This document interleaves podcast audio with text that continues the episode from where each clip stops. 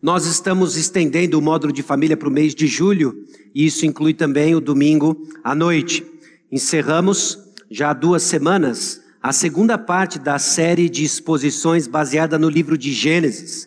Fomos até o capítulo 35, encerrando, finalizando a narrativa de Jacó. O ano que vem, se Deus quiser, nós retomamos com o livro de Gênesis para caminhar nas narrativas de José. E enquanto isso, nós seguimos estudando a mesma palavra, a mesma Bíblia. Bíblia, a palavra de Deus, tirando aplicações daquilo que o Senhor tem para nós, seu povo, sua igreja. E eu convido você a abrir a sua Bíblia em Efésios, capítulo 5. Nós vamos olhar para algumas porções da Escritura, em particular na Epístola aos Efésios. Na Epístola aos Efésios. Buscando entender a vontade de Deus para a vida em casa, vida no lar a vida no lar. Tem sido já uma tradição saudável da nossa igreja a exposição dos princípios da palavra de Deus, a vontade de Deus para o convívio dentro de casa. Isso é importante para o povo de Deus em dias de muita confusão, a fim de vivermos vidas agradáveis ao Senhor no contexto do lar. E antes de entrarmos então na passagem de hoje, eu convido você a baixar sua cabeça, fechar os teus olhos. Nós vamos buscar o Senhor em oração pedindo para que o Espírito Santo trabalhe nos nossos corações, aplicando nos diversos contextos aqui representados. Somos uma comunidade diversa, passamos por dramas diferentes, tristezas diferentes, alegrias diferentes, mas somos uma família de fé. Então nós vamos ouvir a palavra juntos, na convicção de que o Espírito Santo irá aplicá-la aos nossos corações. Vamos orar. Senhor, aqui estamos diante do Senhor e da tua palavra dependentes da ação do teu Santo Espírito, que nos enche e nos faz responder às diversas circunstâncias da vida de maneira que glorifica o Senhor.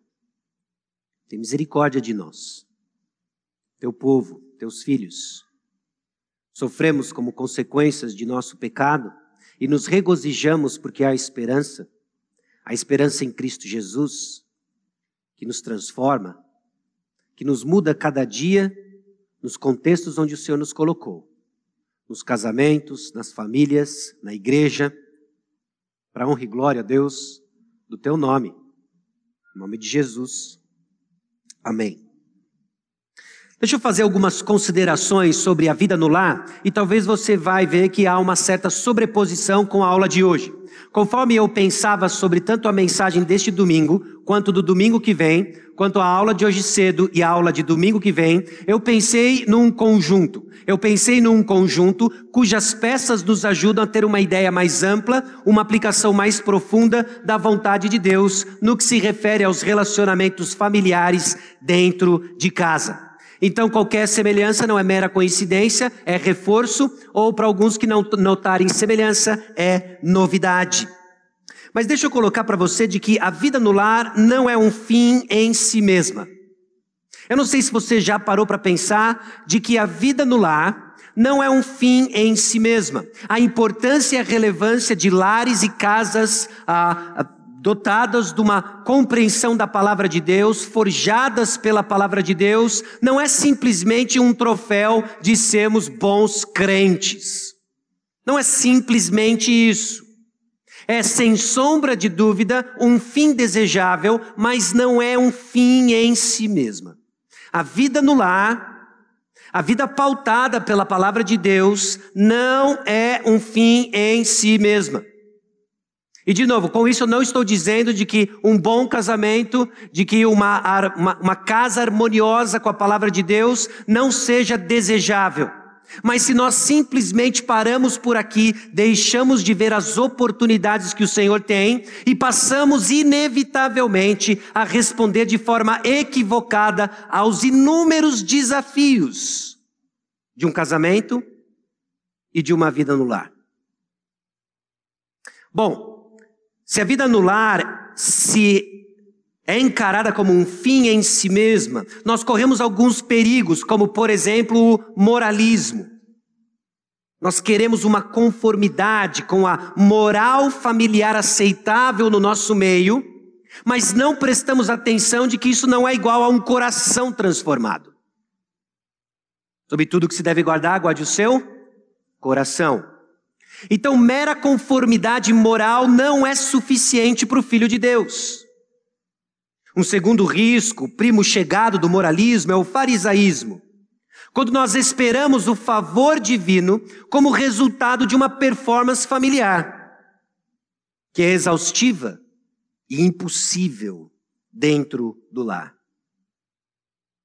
Um terceiro erro comum é quando nós começamos a encarar a palavra de Deus e o próprio Evangelho com as suas características ou supostas promessas terapêuticas. Eu preciso de Jesus para ter harmonia conjugal. Eu preciso de Jesus para ter paz dentro de casa. Sem sombra de dúvidas, isso é verdade, mas não para aí. Não para aí. Quando nós paramos aí, nós estamos reduzindo a palavra de Deus com os objetivos dos nossos próprios propósitos. Outra consideração importante é que os mandamentos para o lar refletem algo maior que nossos planos, sonhos, intenções. Se você já está há um tempo andando com Cristo, se você já está há um tempo exposto à palavra de Deus, é capaz de que você seja inclusive apto para pensar o, o papel do marido, da esposa, o que é requerido dos filhos, dos pais. Só que esses mandamentos refletem muito mais do que os nossos bons e desejáveis planos. O lar, então, é o contexto onde vivemos o fim de tudo, a glória de Deus. O lar é um contexto onde vivemos o fim de todas as coisas, a glória de Deus. Nós precisamos, em nossa caminhada de discipulado, entendermos na prática o que significa vivemos para a glória de Deus, de sermos capazes de traduzir algo que nós dizemos amém, abraçamos como verdade, mas em passos práticos em nossa caminhada dentro de casa. O lar não é um sonho pessoal, não é um projeto pessoal, mas o contexto mais íntimo para darmos evidências de nosso conhecimento de Deus ou falta dele. É isso que eu quero propor para você, conforme nós navegamos, abrimos em Efésios capítulo 5, versículos 22 até 6, 4 e seu contexto. Vendo que uma vida no lar, reflexo de uma vida cheia pelo Espírito Santo. A sua vida dentro de casa, a vida no lar, é um reflexo de ser ou não ser cheio pelo Espírito Santo. Esse aqui não é um resumo da mensagem, mas é uma verdade que eu espero que você guarde no seu coração e ela vai ecoar no próximo domingo quando abrimos a passagem irmã em Colossenses capítulo 3. A vida no lar cristão glorifica a Deus através de relacionamentos transformados e pautados, ou seja, direcionados pela palavra de Deus. E a partir então dessa ideia que nós vamos olhar para algumas verdades relacionadas ao contexto desses mandamentos, para evitar desculpa, para crescer numa vida realmente centrada e que glorifica a Deus. Então vamos para Efésios, capítulo 5, versículos 22 até capítulo 6, versículo 4. Essa não é a única passagem de Efésios que nós vamos ler hoje, mas é onde nós vamos começar. Nós vamos começar a partir dessa passagem e depois nós vamos subir até o início do capítulo 4, meados do capítulo 4, entendendo a importância dos mandamentos que nós já estamos quase carecas de conhecer. Mas eu espero abranger um pouco mais, expandir a sua compreensão desses mandamentos dentro do plano de Deus, Efésios 5, 22 em diante. As mulheres sejam submissas ao seu próprio marido, como ao Senhor porque o marido é o cabeça da mulher, como também Cristo é o cabeça da igreja, sendo este mesmo salvador do corpo. Como, porém, a igreja está sujeita a Cristo, assim também as mulheres sejam em tudo submissas ao seu marido. Maridos, amai vossa mulher, como também Cristo amou a igreja e a si mesmo se entregou por ela, para que a santificasse, tendo-a purificado por meio da lavagem de água pela palavra para apresentar a si mesmo igreja gloriosa, sem mácula, nem ruga, nem coisa semelhante, porém santa e sem defeito. Assim também os maridos devem amar a sua mulher como ao próprio corpo. Quem ama a esposa, a si mesmo se ama. Porque ninguém jamais odiou a própria carne, antes a alimenta e dela cuida, como também Cristo faz com a igreja, porque somos membros do seu corpo. Eis porque deixará o homem a, a seu pai e a sua mãe, e se unirá à sua mulher, e se tornarão os dois uma só carne. Grande é este mistério, mas eu me refiro a Cristo e à igreja. Não obstante, vós, cada um de per si, também ame a própria esposa como a si mesmo e a esposa respeite ao marido. Filhos, obedecei a vossos pais no Senhor, pois isso é justo. Honra teu pai e a tua mãe, que é o primeiro mandamento com promessa, para que te vá bem e sejas de longa vida sobre a terra. E vós, pais, não provoqueis vossos filhos a ira, mas criai-os na disciplina e na demonstração do Senhor. Eu me arrisco dizer de que você, crente em Cristo, é familiarizado de alguma forma com essa passagem. Você já foi informado, já lhe foi dito, de alguma maneira, talvez superficial, talvez com um pouco mais de detalhes, qual é o que é esperado de você dentro de casa à luz dessa passagem. Mas eu quero começar dizendo de que esses mandamentos para o lar, eles são abrangentes. Abrangentes não no sentido de ser superficial e aguado, mas abrangentes de serem compreensivos em todos os relacionamentos representados dentro de casa. Cada relacionamento é tratado então nesse código de casa. Alguns comentaristas estudiosos chamam justamente essa parte da Epístola aos Efésios do código de casa. Cada relacionamento é tratado lá dentro desse código. Nós vemos marido e mulher, nós vemos pais e filhos, filhos e pais, dentro dessa menor unidade familiar, o lar. Esse código de casa, então, ele é dado, ele é explicado, ele é amplificado para cada um dentro do lar. É interessante como o nosso Deus, nosso Pai, não faz muitas vezes como nós, pais terrestres, fazemos. De dar ordem, e a razão é porque estou mandando. Isso deve bastar. Ó oh, Pai sábio, louvado seja o Senhor pela tua presença. Deus não nos trata assim. Ele sim nos dá ordens, muitas vezes ele nos chama a passos de fé, mas nós vemos seu amor, sua graça, sua sabedoria em nos dar as razões dos seus mandamentos. E é aqui que eu quero começar a provocar você a pensar de que os mandamentos dentro desse código de casa têm uma razão. Tem uma razão e eles estão ligados com realidades espirituais, referentes à nossa identidade em Jesus de que não se tratam de fardos que são colocados em cima do povo de Deus, não se trata simplesmente de tesouradas no seu barato, na sua alegria, felicidade temporal, mas são bons mandamentos que refletem o amor de Deus por nós e ligados a realidades espirituais profundas. Eles também são claros e diretos. Grande parte da nossa dificuldade em seguir as orientações de Deus, os mandamentos de Deus, não tem a ver com dúvidas.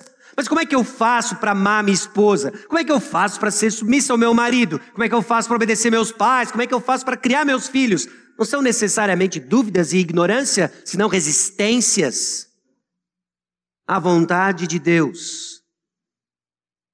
Então, apenas relembrando, o que nós acabamos de ler desses mandamentos abrangentes do código de casa. Esposas, nos versículos 22 a 24, tem uma ordem, há uma ampliação dessa ordem e há uma motivação. Qual é a ordem dada às esposas? É muito claro, sede submissas, submissas a quem? Aos seus maridos. Bom, você conhece como é que funciona a reação ao falarmos o termo submissa, hum, recebe com um pouco de desconforto, Inúmeras situações vêm à sua mente e começa a resistência de acordo com a, contra a palavra de Deus. Mas eu não vou me ater tanto a explorarmos cada um desses mandamentos, mas eu quero que você note a abrangência deles. É dado o mandamento à mulher da submissão ao seu marido, como para o Senhor. A ordem não é simplesmente de uma ética horizontal dentro de casa, mas é uma ordem que tem a ver com uma realidade espiritual, tem a ver com o seu relacionamento com o Senhor. E uma premissa importante do nosso tempo hoje à noite, de que a qualidade dentro de casa reflete a qualidade do seu relacionamento com o Senhor. O apóstolo Paulo, movido pelo Espírito Santo, liga essas coisas. De que a vida dentro de casa mostra o relacionamento com o Senhor. E a explicação por que a mulher deve ser submissa ao seu marido é porque o marido é o cabeça da esposa, como Cristo é o cabeça da igreja. Hoje de manhã nós vimos e revisitamos o fato de que relacionamentos contam uma mensagem, de que o relacionamento conjugal conta uma mensagem. Então a submissão da mulher não é um capricho de um Deus que ficou para trás e esqueceu de que os tempos modernos exigem uma postura diferente. A justificativa é mais profunda que isso. A distinção ela é importante, ela precisa ser preservada e celebrada. As funções diferentes importam. É dado à mulher o mandamento dentro do código de casa de submissão, porque Cristo é o cabeça da igreja. Bom, aos maridos, ame suas esposas como o seu próprio corpo. Como o seu próprio corpo. Por quê? Porque Cristo deu a si mesmo pela igreja. A justificativa não tem a ver o quão amável ela é, o quão agradável ela está. A justificativa tem a ver com o fato de que Cristo Jesus morreu pela igreja. Cristo Jesus morreu pela igreja. Então, maridos amem suas esposas. No capítulo 6, versículos 1 a 3, o que nós vemos é os mandamentos para os filhos. Filhos, obedeçam aos seus pais. Obedeçam aos seus pais. Onde? No Senhor. No Senhor. Se aquilo que está sendo pedido não viola de forma alguma, é compatível com a palavra de Deus, vale, obedeça, obedeça no Senhor. Por quê? Porque é um mandamento honrar aos pais e promessa para uma vida longa. Um parênteses aqui, hoje, no momento de leitura bíblica, nós lemos uma parte do livro de Provérbios, e é impressionante como Provérbios carrega em todos os seus capítulos a metáfora do caminho ao longo dos seus capítulos, a metáfora do caminho, a metáfora de um caminho de segurança. E o caminho de segurança é pintado na obediência do filho aos mandamentos do pai. Ao obedecermos o Senhor, nós estamos num lugar de segurança. É um lugar de segurança que não impede que Deus administre catástrofes, inclusive. Mas é um lugar de segurança de que quando Ele administra catástrofes, nós temos socorro certo. Honre teu pai, obedeça teu pai e tua mãe. Este é um lugar de segurança, filho. Tem mandamentos também para os pais. Não provoquem vossos filhos. Não provoquem vossos filhos. A provocação dos filhos é o oposto do que veio depois, da criação dos filhos, na disciplina e na admoestação do Senhor. Eu não sei quão poluída ou quão viesada é a sua visão do termo disciplina, mas via de regra nós pensamos disciplina apenas no seu aspecto corretivo, não é? De que, olha, eu estou lá para ministrar o que eu preciso ministrar em termos de correção para essas crianças. Mas não é só isso. A disciplina do Senhor envolve mais do que a correção. Não é menos que a correção, mas é mais que a correção. Tem a ver com o aspecto, sim, corretivo, a disciplina e criá-los tem a ver com o aspecto corretivo, mas tem a ver também com o formativo. Com o formativo.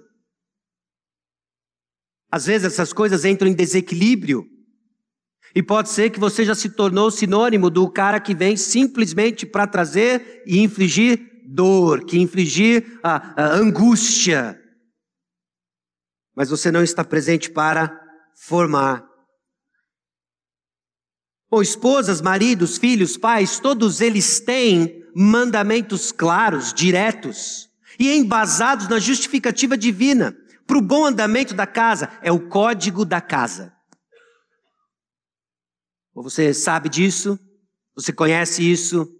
Amém, glória a Deus. Vamos orar e vamos nos despedir. E siga os mandamentos do Senhor. Mas como é que você encara as ordens da palavra de Deus. Como você encara as ordens da palavra de Deus? Quando desligamos Efésios 5, 22 até 6, 4, do contexto em que a epístola toda é dada, Quando desligamos os mandamentos de Deus, da graça de Deus, entramos numa espiritualidade seca e infrutífera. Em que os mandamentos, por vezes, do Senhor são coisas do tipo assim: são fardos pesados que precisam ser carregados, caso contrário, serei castigado. É assim que você lê Efésios 5, 22 a 6, 4. Seja onde você se encaixa, se esposa, é melhor eu me submeter. Caso contrário, Senhor, fogo consumidor, irá ao meu encontro. É melhor eu, marido, tratar de amar minha esposa como Cristo amou a igreja. Caso contrário, e você, filho, e você, pai, de forma nenhuma eu estou abafando o fato e a realidade espiritual de que Deus sim nos disciplina, mas nos disciplina não para punição, mas para santidade. A motivação é outra. A forma de encararmos as ordens do Senhor é outra. O contexto de Efésios 5, 22, 6, 4 nos convida, nos educa a vermos essas ordens de outra maneira.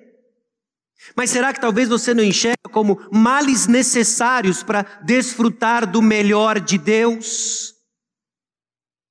Bom, para que eu garanta então esse contexto familiar ideal, exemplar, é melhor eu fazer minha parte. E aí você se submete ao absurdo da submissão, você se submete ao sacrifício do amor, você se submete à dura e árdua tarefa de obedecer os seus pais para que você desfrute do melhor de Deus.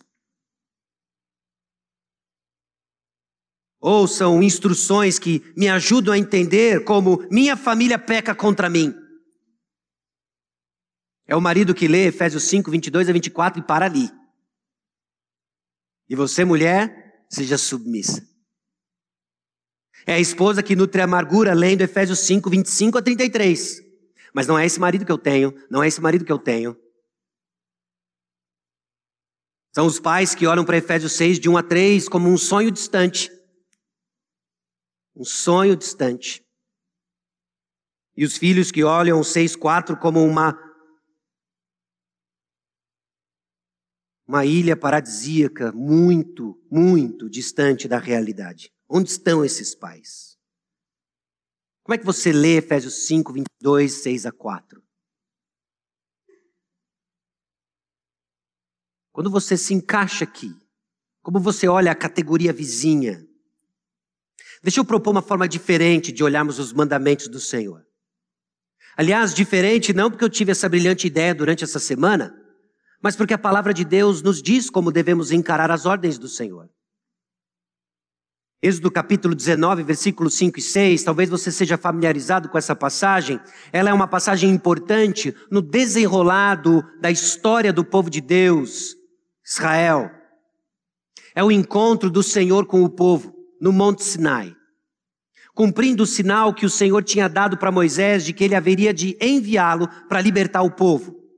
Lá em Êxodo capítulo 3, capítulo 4, o Senhor prepara Moisés para voltar para o Egito e trazer o povo em resgate da escravidão. O povo sai do Egito, Deus liberta o povo do Egito depois das dez pragas, e agora, em Êxodo capítulo 19, é o encontro do povo de Deus com o próprio Deus no Monte Sinai, cumprindo o sinal de que Deus de fato havia enviado Moisés. E Deus diz assim: Agora, pois, se diligentemente ouvides a minha voz e guardardes a minha aliança, então sereis a minha propriedade peculiar entre todos os povos, porque toda a terra é minha. Vós me sereis reino de sacerdotes e nação santa. São estas as palavras que falarás aos filhos de Israel.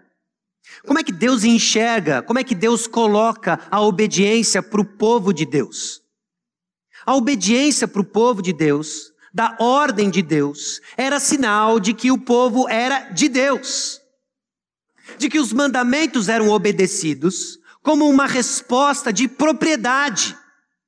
Nós somos de Deus. E porque somos de Deus, obedecemos a Deus.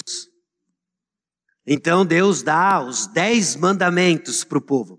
Deus dá os dez mandamentos e uma porção de outras instruções, de comandos, que o povo bem entusiasmado diz: Nós vamos obedecer ao Senhor, nós queremos ser povo de Deus. Mas a história não está completa. E o que fica evidente, alguns versículos depois, é a incapacidade do povo de obedecer a Deus. O povo é incapaz de obedecer a Deus, o povo é incapaz de, por si mesmo, obedecer a Deus e garantir ser propriedade de Deus. E aí você sabe onde entra a história da salvação, da redenção. Alguém teria que vir. Alguém teria que vir para viver a vida que eu e você não conseguimos viver. Alguém deveria vir para morrer a morte que eu e você deveríamos morrer. Alguém deveria que vir ser o campeão da causa. Ser o filho perfeito, o filho sábio. Aquele que cumpriria a lei. Aquele que faria o que eu e você não conseguimos fazer e agora nele, em Cristo Jesus. Nós somos propriedade do Senhor. Em Cristo Jesus, nós obedecemos ao Senhor. Por quê? Porque somos dele. Então aqui está mais uma motivação para você. Efésios 5, 22 até 6, 4 descreve o código da casa que nós obedecemos porque somos de Deus. Nós somos dele, somos povo dele. Então, porque as esposas vão ser submissas aos seus maridos? Porque simplesmente em toda situação flui naturalmente? Não. Porque nós somos de Deus. Porque maridos vão crescer no seu amor à sua esposa, como Cristo amou a igreja, porque somos de Deus. Porque filhos vão obedecer os seus pais, porque eles são de Deus. Porque pais vão educar os seus filhos na disciplina de uma estação do Senhor, porque eles são de Deus. Mandamentos são obedecidos porque nós somos propriedade de Deus, comprados pelo precioso sangue de Jesus. O apóstolo Paulo sabe, conhece bem essa teologia aqui, tanto é que na própria epístola aos Efésios ele diz o seguinte: movido pelo Espírito Santo, pois fomos feitura dele, criados em Cristo Jesus para boas obras, as quais Deus de antemão preparou para que andássemos nelas. Bom, as boas obras estão descritas, não é fruto da nossa imaginação, essas boas obras são descritas nos mandamentos dados por Deus. Deus está dizendo que é andar no Senhor. Deus está dizendo o que significa desempenharmos nossa propriedade em Cristo Jesus. Bom, se você é esposa, é ser submissa ao seu marido. Se você é marido, é amar sua esposa. Se você é filho, é obedecer seus pais. E se você é pai, é criá-los no Senhor. Por quê? Porque somos dele. Por quê? Porque Deus preparou isso na eternidade passada para que você faça isso agora, mostrando para todo mundo que você é filho de Deus. Que você é filho de Deus. Bom, a história há de reconhecer isso. Você conhece Apocalipse 16, de 6 a 8? Nas bodas do cordeiro. Então ouvi uma como voz de numerosa multidão, como muitas águas e como de fortes trovões, dizendo: Aleluia! Pois reina o Senhor, nosso Deus, o Todo-Poderoso. Alegremos-nos, exultemos e demos-lhe glória, porque são chegadas as bodas do cordeiro, cuja esposa a si mesma já se ataviou, pois lhe foi dado vestir-se de linho finíssimo resplandecente e puro, porque o linho finíssimo são os atos de justiça dos santos. Quais são esses atos? No contexto do lar, quais são esses atos? Quais são esses atos que o Senhor deu para que nós vestíssemos hoje? Se você é esposa, em Efésios 5:22 é ser submissa ao seu marido. Esse é o vestido que o Senhor preparou para que você se preparasse para encontrar-se com Cristo. Se você é marido, que você ame sua esposa. Esse é o vestido que Deus lhe deu, entenda a metáfora que o Senhor usa, somos noiva de Cristo, ok? Que Deus lhe deu para que você vestisse para o encontro com o Senhor. Se você é filho, obediência aos pais. Se você é pai, criá-los no Senhor. Porque somos propriedade do Senhor.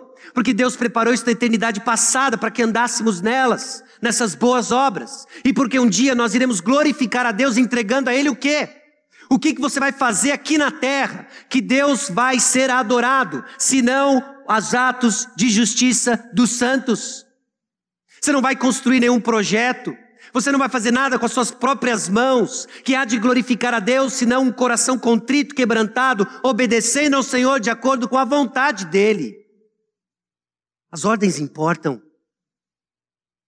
E o contexto imediato nos dá mais pistas, nos persuadindo a viver uma vida no lar e entendendo que ela reflete o nosso relacionamento com o Senhor. Porque a obediência dos mandamentos para o lar mostra do que você está cheio. Mostra do que você está cheio. E é para onde nós vamos em Efésios 5, 17 a 21. Esse é o contexto anterior. Entenda, essas passagens não estão jogadas, elas fazem parte de uma sequência, e o apóstolo Paulo, movido pelo Espírito Santo, nos diz o seguinte: Por essa razão, não vos torneis insensatos, mas procurai compreender com a vontade do Senhor. E não vos embriagueis com vinho, no qual há dissolução, mas enchei-vos do Espírito falando entre vós com salmos, entoando e louvando de coração ao Senhor com hinos e cânticos espirituais, dando sempre graças por tudo a nosso Deus e Pai, em nome de nosso Senhor Jesus Cristo, sujeitando-vos uns aos outros no temor de Cristo. As mulheres sejam submissas ao seu marido e assim por diante. Note o versículo 18: Não vos embriagueis com vinho, no qual há dissolução, mas enchei-vos do espírito. Há um contraste aqui, meus irmãos. E o contraste não é entre vinho e o espírito, mas entre os dois estados expressos pelos dois verbos. Estar embriagado leva a dissolução. Dissolução é esse estado de displicência moral exibida em ajuntamentos de convívio. Quando alguém se embriaga, ele parte para um estado de displicência moral, ele não tem mais controle do que ele fala e do que ele faz, e ele passa esse vexame e essa vergonha num contexto de convívio público. Essa é a dissolução. Essa é essa dissolução controlada pelo vinho, que está sendo contrastada com uma forma diferente de viver, controlado pelo Espírito. Controlado pelo Espírito que leva alegria em comunhão e obediência aos mandamentos da vontade do Senhor. Meus irmãos, o Espírito Santo está mediando a plenitude de Deus e Cristo aos crentes. Não é a primeira vez que esse tema de encher aparece em Efésios. Aliás, debate-se muito sobre o que é estar cheio do Espírito. E eu já quero propor para você de que talvez uma tradução mais precisa com a ideia que o apóstolo Paulo está construindo é sermos cheios pelo Espírito. De estarmos cheios da plenitude de Deus, do conhecimento de Cristo, e essa é uma atividade exercida, executada pelo Espírito Santo. E que quando ela é feita, quando nós, responsáveis em sermos cheios pelo Espírito, de nos deixarmos encher pelo Espírito e não pelas ideias do mundo, quando assim estamos cheios do conhecimento de Cristo Jesus, nossa vida não é marcada por displicência moral em ajuntamentos de convívio. Nossa vida é marcada por pessoas que falam entre vós com salmos, que cantam e louvam de coração, que crescem em gratidão e se sujeitam uns aos outros no temor de Cristo. Essa é a marca de alguém não tomado por vinho em dissolução, mas cheios pelo Espírito do conhecimento de Deus. Isso é alguém que conhece ao Senhor. E aí, nessa sequência, o apóstolo Paulo coloca o código de casa. Qual é a pista que nós tiramos daqui? De que a forma como você se submete ao seu marido diz muito de que você está cheia. A maneira como você ama a sua esposa diz muito do que você está cheio. A maneira como você se porta ao seu pai diz muito sobre o que você está cheio. E a maneira como você interage com seu filho diz muito do que está cheio o seu coração. O código de casa, meus irmãos, não é plenamente, não é única, não é definitivamente um código comportamental, frio, pesado. É o reflexo, meus irmãos, de uma vida pautada pelo Espírito Santo. Aliás, essa é a vontade de Deus para a sua igreja. Efésios 1, 23 diz o seguinte: A qual é o seu corpo? A plenitude daquele a que tudo enche em todas as coisas. O Senhor, no seu compromisso em uh, uh, proclamar a sua glória, está enchendo todas as coisas. Ele está enchendo a igreja do Senhor. Ele está enchendo a igreja do Senhor com conhecimento de Deus, a fim de que ele seja glorificado. Esse é o compromisso do Senhor, esse é o plano do Senhor. Tudo é para a glória dele. Então, em Efésios 3, 14 a 19, ele diz no final, e principalmente no versículo 19, e conhecer o amor de Cristo, que excede todo entendimento, para que sejais tomados de toda a plenitude de Deus. Essa é a oração que o apóstolo Paulo faz para que os efésios conheçam a Deus, sejam tomados pela plenitude de Deus. E essa plenitude tem uma cara, não é um êxtase emocional, ela tem uma cara. E dentro de casa é o seguinte: se você é esposa, você é submissa ao seu marido. Se você é marido, você ama a sua esposa. Se você é filho, você obedece ao seu pai. E se você é pai, você os cria no Senhor. Essa é uma vida marcada por estar cheia pelo Espírito Santo, do conhecimento de Cristo Jesus.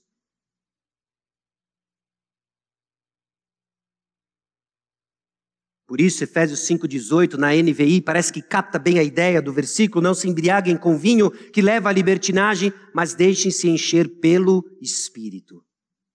Que o Espírito Santo nos encha, ao ponto, inclusive, dos nossos lares sejam marcados pelos mandamentos, que refletem que nós somos dele.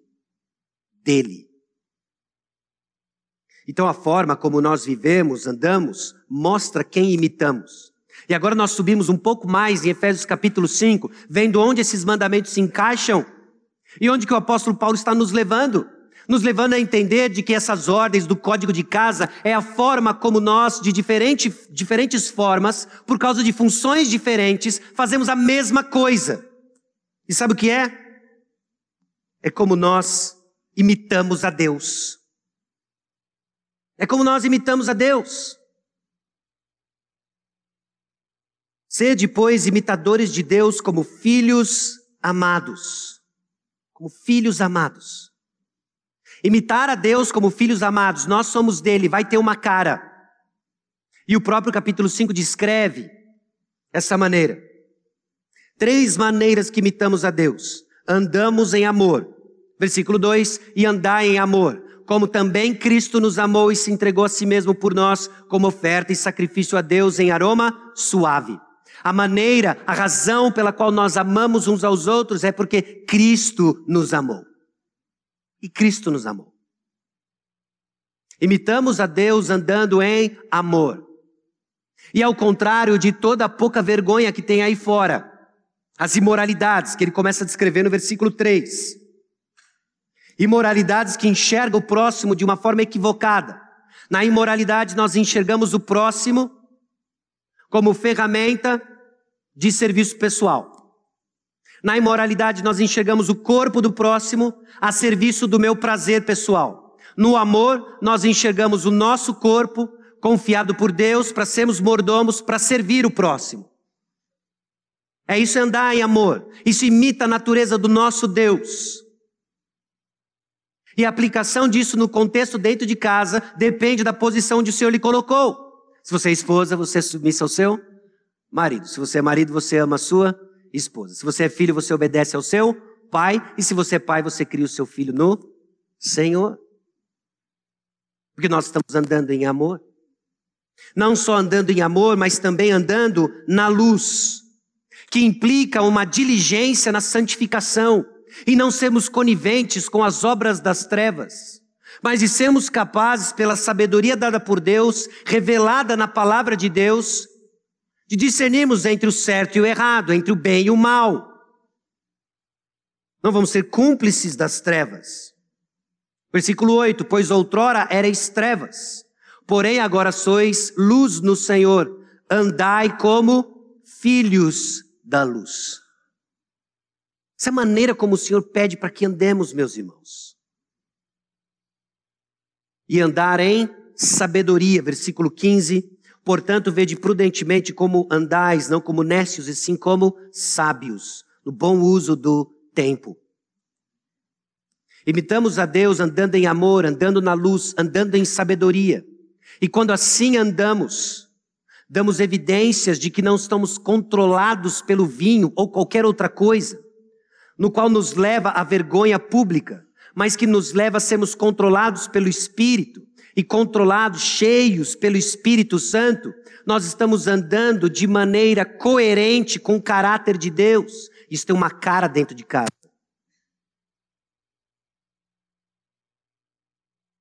E quem nós imitamos aponta para a nossa identidade. Porque nós imitamos a Deus. No capítulo 5, versículo 1, sede, pois, imitadores de Deus. Esse, pois, é uma conclusão do capítulo 4, versículos 17 em diante, em que o apóstolo Paulo nos faz um alerta. O alerta de imitarmos a Deus como uma implicação esperada da prática da nova identidade. Olha o versículo 17 do capítulo 4.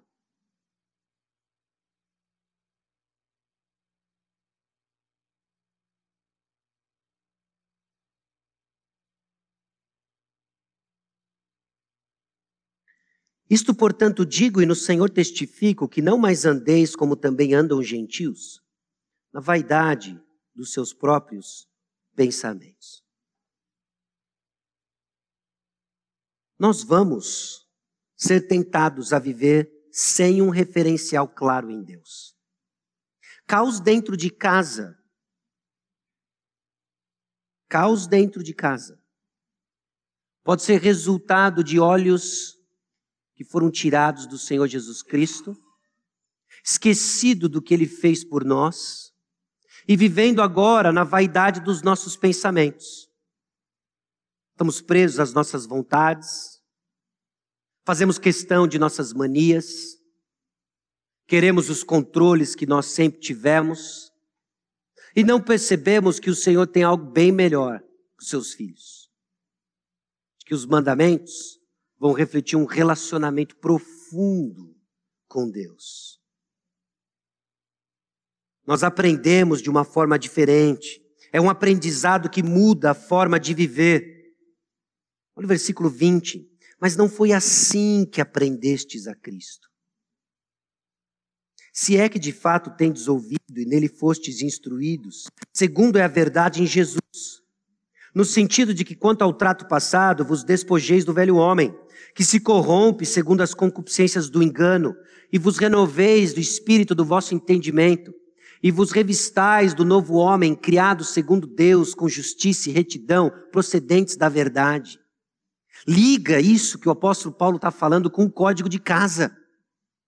O código de casa é expressão doméstica de tirarmos o velho homem, de renovar nossa mente e nos revestirmos de um novo homem de que o problema em casa não é a dificuldade ou difícil trato com seu cônjuge, não é quão cheio de energia ou não são seus filhos, ou quão incoerentes são seus pais.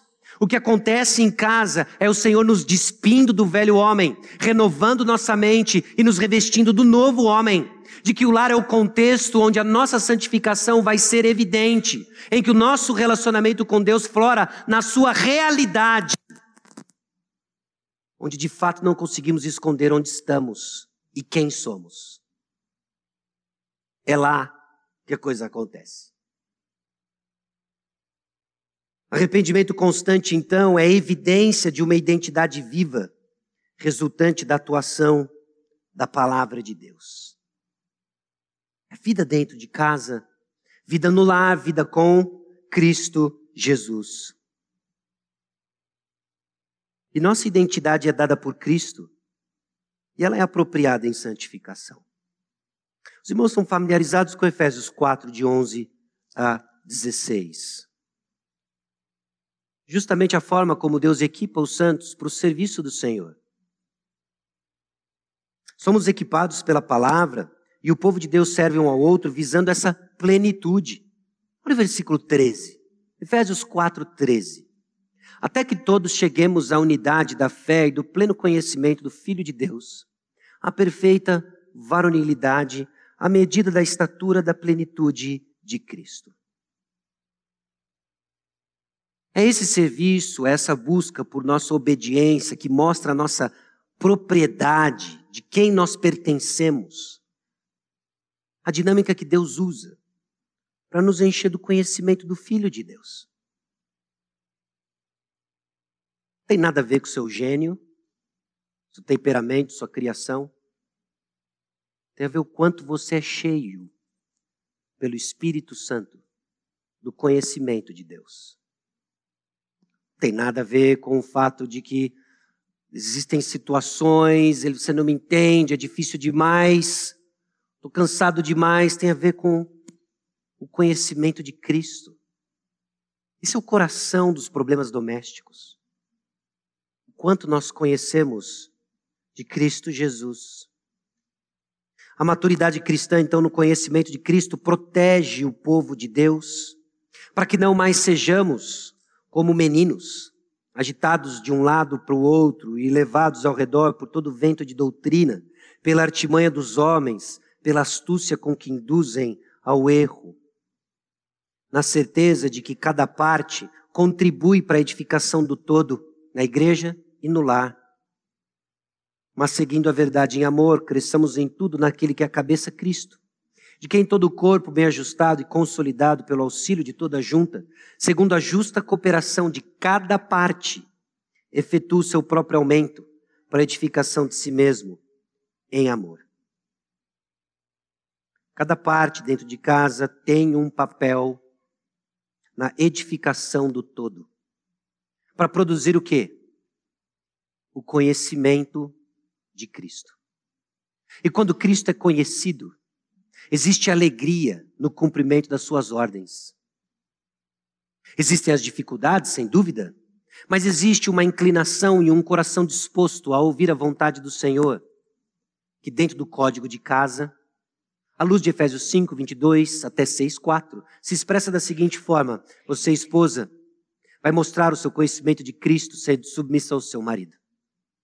De que você, marido, vai mostrar e modelar o seu conhecimento de Cristo amando sua esposa.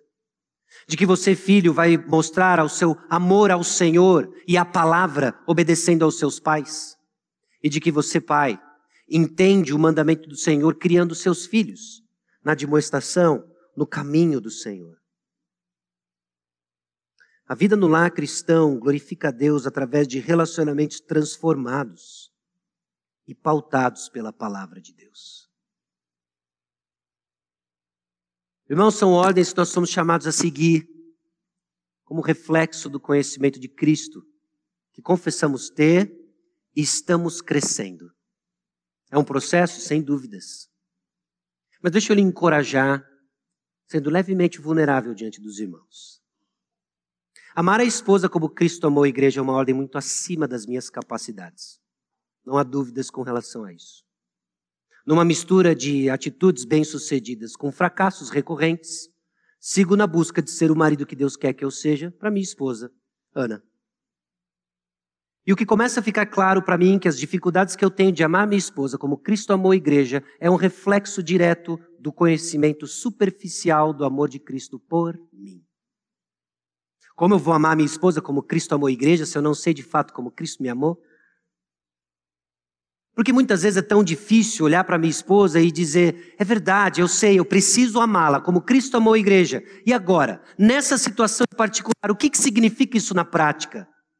Minhas dúvidas refletem não uma dúvida sobre ser marido, mas dúvidas do amor de Cristo por mim.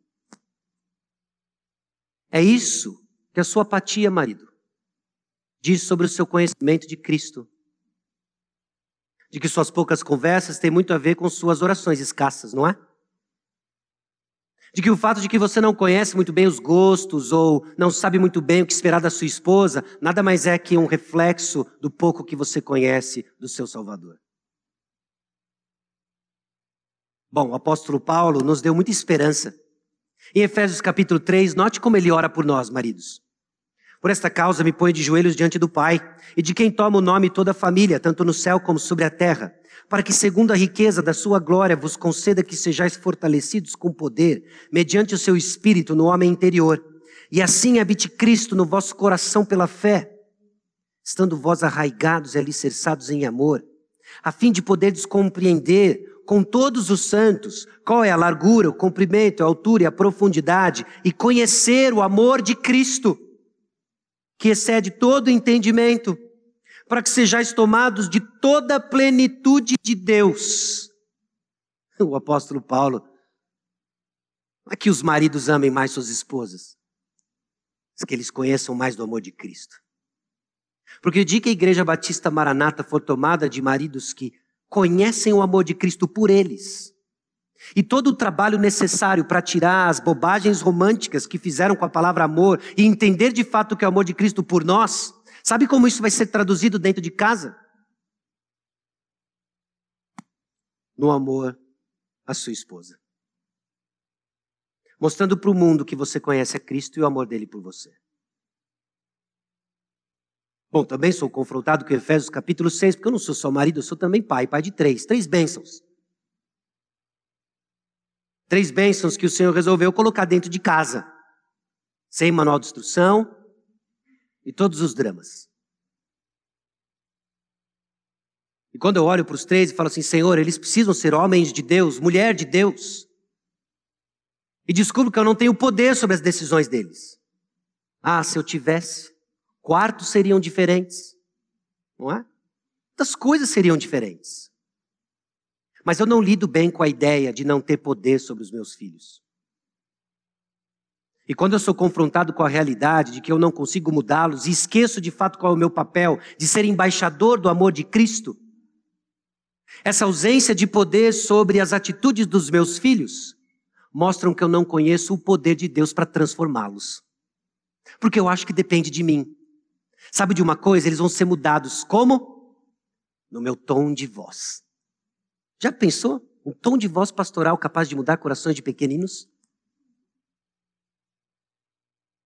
Eu sei que isso não vai acontecer. Mas a insistência disso mostra que eu desconheço o poder de Deus que transforma corações. Mas Paulo tem algo a dizer sobre isso. Efésios capítulo 1. Versículos 15 em diante, ele diz o seguinte: Por isso também eu, tendo ouvido a fé que há entre vós no Senhor Jesus e o amor para com todos os santos, não cesso de dar graças por vós, fazendo menção de vós nas minhas orações, para que o Deus de nosso Senhor Jesus Cristo, Pai da glória, vos conceda espírito de sabedoria e de revelação no pleno conhecimento dele, iluminados os olhos do vosso coração, para saberdes qual a esperança do seu chamamento com a riqueza da glória da sua herança nos santos e com a suprema grandeza do seu poder para com os que cremos, segundo a eficácia da força do seu poder, o qual exerceu ele em Cristo, ressuscitando dentre os mortos e fazendo sentar a sua direita nos lugares celestiais. A resposta do apóstolo Paulo a pais que são confrontados com a sua falta de poder na transformação dos filhos é que eles compreendam o poder de Deus que eles entendam a riqueza que há no chamamento do Evangelho, de que quem transforma não é você, Pai, é Deus. E lá você está apenas para apontá-los o caminho do Senhor. De que a maneira que você os educa mostra o seu conhecimento sobre o poder de Deus. E se é o poder de Deus que transforma e é manifesto na sua palavra, você não cria o seu filho na sabedoria do mundo, você o cria nos caminhos do Senhor porque você é convicto de que é no caminho do Senhor que o poder de Deus se manifesta. Você está entendendo que o código de casa não é a moral evangélica, mas a expressão do nosso conhecimento de Deus. Então pare de buscar reforma comportamental e encare a realidade que nós precisamos conhecer mais de Deus. Ele se revela a nós. Aliás, todos os domingos nós temos um encontro com Ele nós nos reunimos e nos preparamos e cantamos ao Senhor.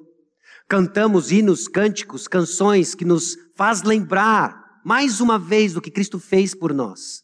A palavra de Deus é pregada, o Espírito Santo age, temos encontro com Deus vivo. Deus está falando com o seu povo. Abre os ouvidos e deixe com que esse conhecimento seja traduzido até mesmo dentro de casa. Como? Sendo submissa ao seu marido.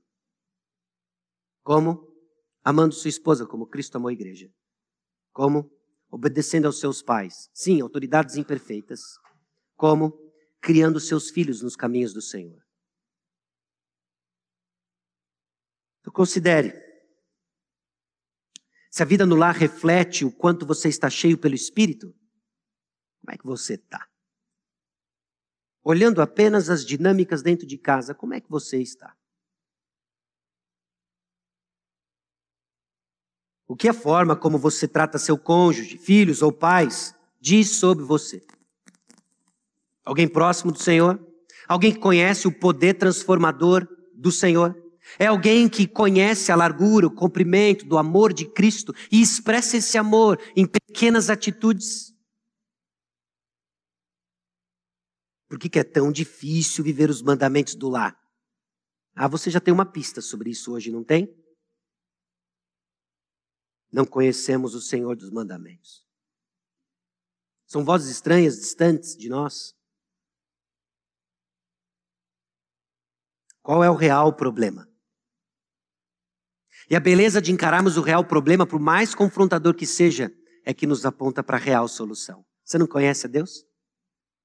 Sua vida em casa mostra que você não conhece a Deus? Então deixa eu dizer uma coisa para você. Ele se revelou a nós. Ele veio até nós. Ele disse algumas vezes e repetidas vezes: Eu sou. Eu sou a luz do mundo, eu sou o pão da vida, eu sou a água viva. E nós conhecemos o Senhor em Jesus Cristo, onde encontramos descanso para as almas cansadas, das esposas cansadas de resistir à submissão, por não entender de que além das decisões insensatas do seu marido tem um Deus que lhe ama. Para o marido que já se entregou à apatia, Ó vida aos céus, comprando as verdades deste mundo, de que você foi para a forca, na vida fora do casamento, na vida dentro do casamento. Em Cristo Jesus, você renova o seu conhecimento do amor de Deus por você. A solução para os conflitos entre pais e filhos, em que o conhecimento do poder de Deus nos liberta, de que nós não somos inimigos uns dos outros. O inimigo é o pecado e ele foi derrotado. Amém? Baixe sua cabeça, vamos orar. E na sequência da oração, nós vamos ter o pós-lúdio e depois os nossos avisos. Senhor nosso Deus, aqui estamos diante do Senhor, com as famílias que o Senhor sabe exatamente como são, com os casamentos que o Senhor conhece muito bem. Temos os teus mandamentos e por vezes lutamos em acreditar que eles são agradáveis, de que eles são bons para nós. Nós confessamos pela fé, fé na natureza do teu caráter, de que essa é a boa vontade que o Senhor tem para nós. Que nossa obediência, então, mostre, proclame o conhecimento que temos do Senhor.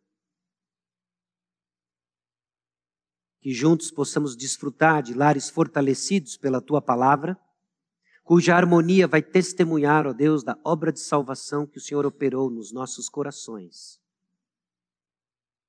Eu clamo a Deus por aqueles que talvez estejam cansados de tantos conflitos dentro de casa, desanimados, abatidos, sem esperança. Renova o coração dos teus filhos. É um túmulo vazio. Melhor notícia não há. De que lá nós conhecemos o teu poder, o teu amor. E quando conhecemos o teu poder e o teu amor, milagres acontecem dentro de casa. E é no nome precioso de Jesus que nós oramos. Amém.